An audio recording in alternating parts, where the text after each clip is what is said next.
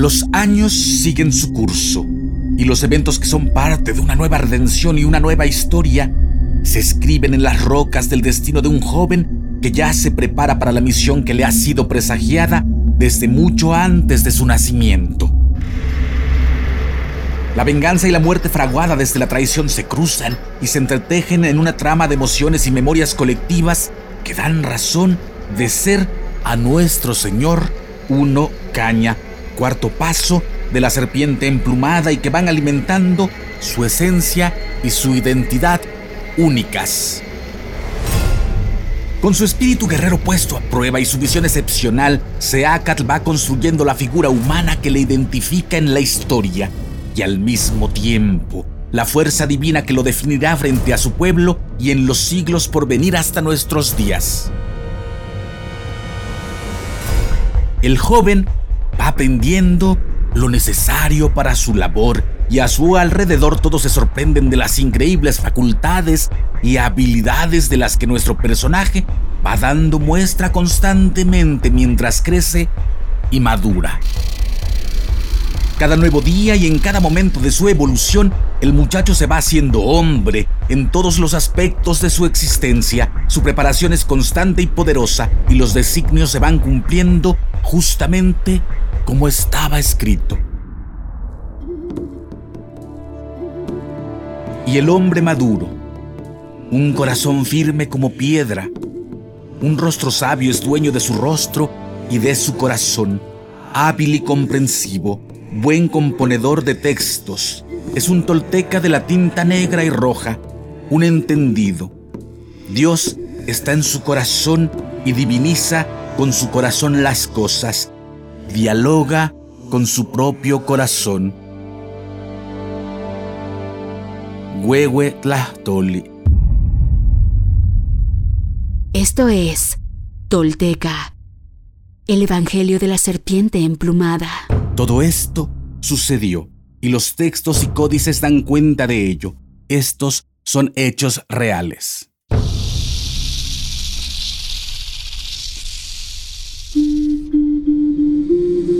Quienes logran desentrañar en sí mismos el secreto del todo, se vuelven personas espejo, rostro y corazón. Y en ese espejo nos reflejamos todos como herederos de la náhuac. Pagnopatescatl nochitimoixcopinan. Toish guantoyolotl.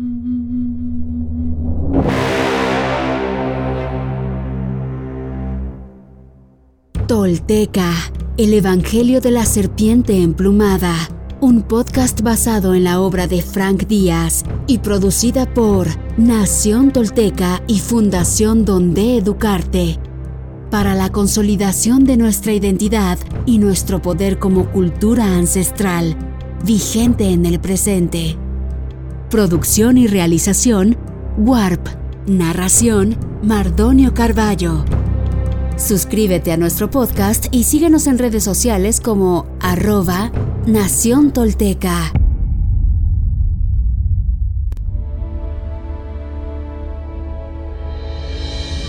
Si bien en sí mismo lleva la esencia de su linaje guerrero y emancipador y la luz de lo que para él va marcando la profecía, Seacat tiene mucho que aprender, tanto de la condición humana como de la presencia divina que todo lo empapa con su energía purificadora.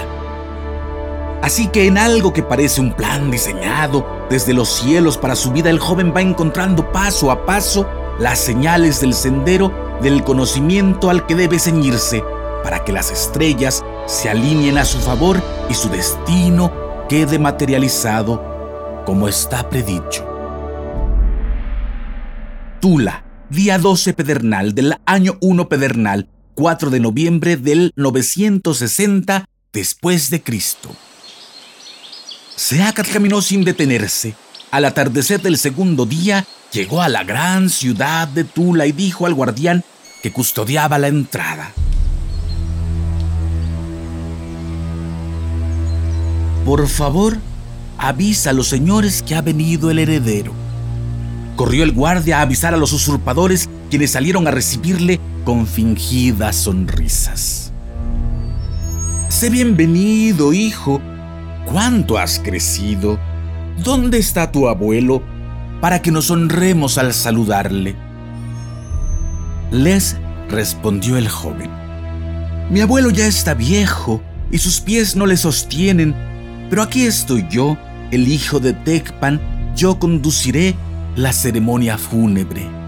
Por supuesto, concordaron. Eres tú quien debe hacerlo. Ven, ya comienzan los preparativos, queremos que dedique su templo con un espléndido sacrificio, pero ¿dónde están los animales? ¿No los has traído? Preguntaron mirando alrededor. ¿Qué animales debo sacrificar? preguntó Seacat. Le respondieron. Si solo sacrificas un conejo, una serpiente, mariposas o flores, se enojarán los dioses y traerán calamidades sobre tu pueblo. Es necesario que ofrezcas buenas víctimas. Un ocelot, un águila o un lobo. Y estos debes buscarlos tú mismo tal como exige el ritual. Muy bien, dijo Seacat. Haré como ordenan. Muchos se alegraron, los perversos al escucharlo. Ya lo conseguimos, se dijeron. No podrá atrapar los animales en tan corto tiempo y si los atrapa, le devorarán. Pero Seacat marchó al monte, meditó y entró en comunión con los espíritus de las fieras.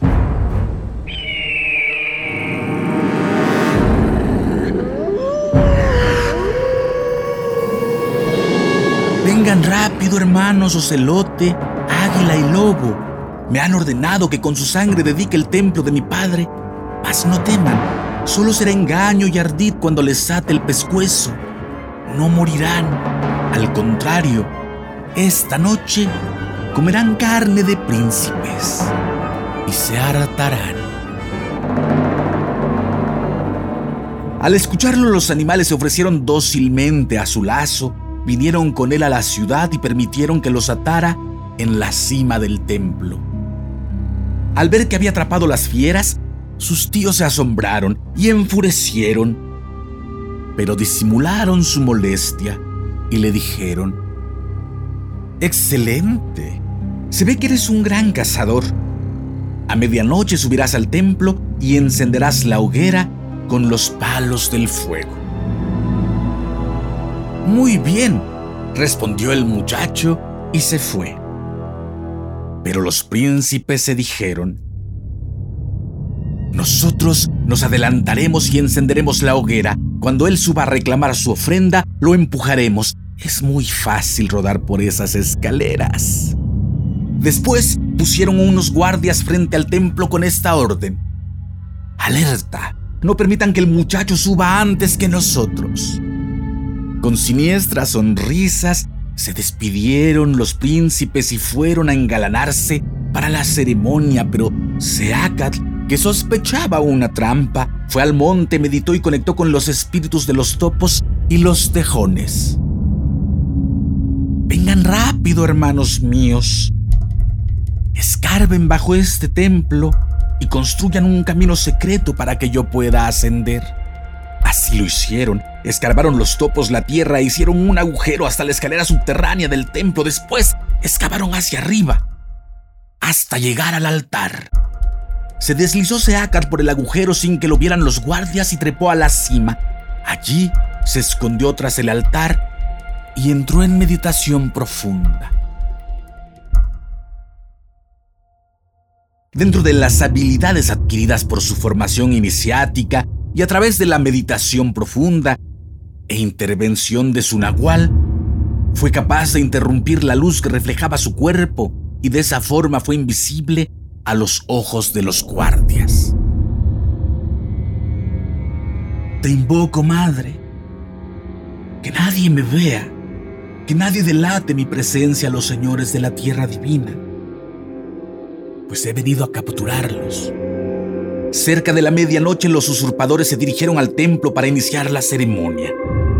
Al divisarlos, Seacat tomó los palos del fuego, los frotó enérgicamente y a través de las técnicas aprendidas, creó el fuego. Ven en mi ayuda tú, el de rojos cabellos, madre y padre de los dioses. Aquí habrás de vivir y crecer y tú también, mi hermana, la muerte. Siéntate en mi estera. Aquí comerás y beberás. Pronto se elevó la hoguera y arrojó al cielo un denso humo negro que presagiaba la muerte. Al ver las llamas, exclamaron los usurpadores. ¿Qué es esto? Hemos de ser nosotros quienes encendamos el fuego. Corrieron al templo muy enojados. Cuando llegaron al pie de la escalera, Seacat les gritó desde la cima. Nomatka Nekhuatl Nignopilzintli, Nicenteotl, Uniguala Niquintemos, Innotlajuan, Tlamacasque, Hilhuicac Pipiltin, Tlacac Yenican, Onoquej, Nican Igualhuica Innonan, Ihcatlihuipil, Nican Nigualtis, Intlamacasque Seacatl, Itonal, Itoscatla, Ixilan, Isiacatla, Noconakis, Nican Kimonchias, Innotlahuan, Tlamacasque, Olchipenge, Olpeyauque. Soy yo, el huérfano unigénito. He venido a buscar a mis tíos los divinos señores celestes. Oh, si ya llegaron. Aquí traigo la camisa de batalla de mi madre. Aquí empuño mis flechas. Las clavaré en sus gargantas, sus costados y sus brazos vengo a podar a mis divinos tíos. Ya caen, ya ruedan por las escaleras. Al escuchar la amenaza, los señores se irritaron mucho y ordenaron a los guardias. Flechen a ese miserable. Dispararon los guardias una lluvia de flechas. Maseacat, que era un gran aprendiz, conectó en su esencia el poder de la percepción con la naturaleza de su cuerpo, lo que le permitió moverlo más rápido que la mente y esquivar las flechas. Pero fingió que lo habían matado y se arrojó al suelo. Al verlo caer, los señores lanzaron gritos de triunfo y se apresuraron a subir, pero la escalera era empinada y alta y ellos estaban gordos y flojos, de modo que al llegar arriba estaban agotados. El primero que llegó fue a Panecat. Seacat se incorporó rápidamente y le clavó su hacha en el pecho. Luego llegó Soltón. Al ver caído a su hermano mayor, se abalanzó sobre el joven para inmovilizarlo. Pero este se zafó de su abrazo y le atravesó el cuello con su puñal. El último en llegar fue Kilton. Viendo muertos a sus hermanos, dio media vuelta y trató de escapar, pero Seacat tomó un pesado vaso de piedra de los destinados a la ofrenda y se lo arrojó a la cabeza, haciéndole rodar por las escaleras. A continuación cortó las cuerdas de los animales destinados al sacrificio, los cuales se arrojaron sobre los guardias haciéndolos huir. Después regresaron los animales por los cuerpos de los príncipes y los devoraron. Cuando terminó el festín, Seacat recogió los huesos y los echó al fuego donde se consumieron. Un humo blanco subió a las estrellas anunciando que la venganza estaba completa.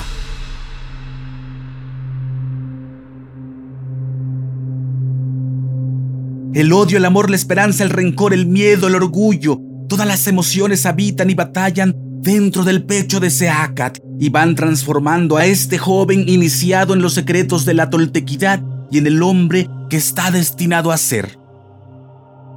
Con el coraje de sanar una ofensa y lavar la traición que derivó en la muerte de sus padres en distintas circunstancias, nuestro héroe se encamina a su futuro con paso firme y seguro, pero todavía sin certeza de su propia naturaleza y de la divinidad que en él vive y crece y que forjará su destino. Cada flecha lanzada representa el alma libre y poderosa que en este muchacho permanece y evoluciona y que más temprano que tarde le encaminará a la ruta que su corazón debe seguir. Anáhuac estaba llena de todo género de armas, muchas de ellas enriquecidas con oro y pedrería, unas como macanas y otras como espadas a dos manos con navajas de pedernal.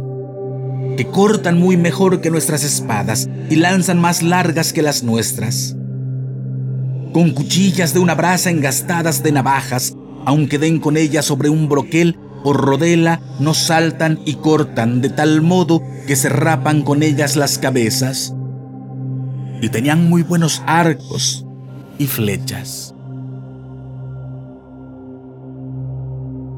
Bernal Díaz del Castillo, Historia verdadera de la Nueva España.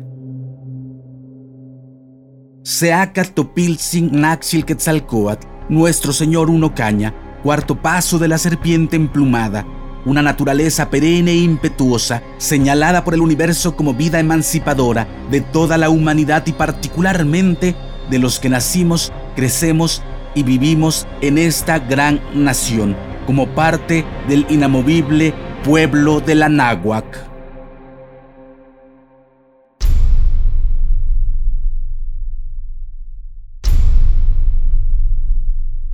Hoy me pongo de pie, firme sobre la tierra. Al reconocerme reconecto, orgulloso con mi maravilloso pasado. Dejo atrás la mentira, las falsas creencias y la vergüenza que me fueron impuestas. Sí, estoy listo para tomar mi destino. Hoy, después de mil años, he despertado. Soy espíritu tolteca que jamás fue conquistado. Hoy reconecto contigo, Anáhuac, nuestro verdadero grandioso y milenario origen para que desde ahí, unido con mis hermanos toltecas, caminemos erguidos en el presente y hacia el futuro que forjaremos. En mis manos tomo conocer y morar en la sagrada filosofía tolteca, tesoro de la humanidad, que hoy regresa y devela su legado. Un camino para despertar y evolucionar en un mundo que se ha quedado sin imaginación ni respuestas. Así, basados en nuestra verdadera raíz, incorporando los últimos mil años de avances y sacrificios de hombres y mujeres de todas las culturas, iniciamos la construcción de un futuro que sí es posible, deseable y esperanzador para la humanidad, el planeta y el universo. Sí, soy sagrado. Sí, soy tolteca. Sí, soy sagrado, soy sagrado, soy tolteca. He despertado y desde mi vulnerabilidad descubro mi verdadero poder. Una vez más, mi corazón brilla en el horizonte.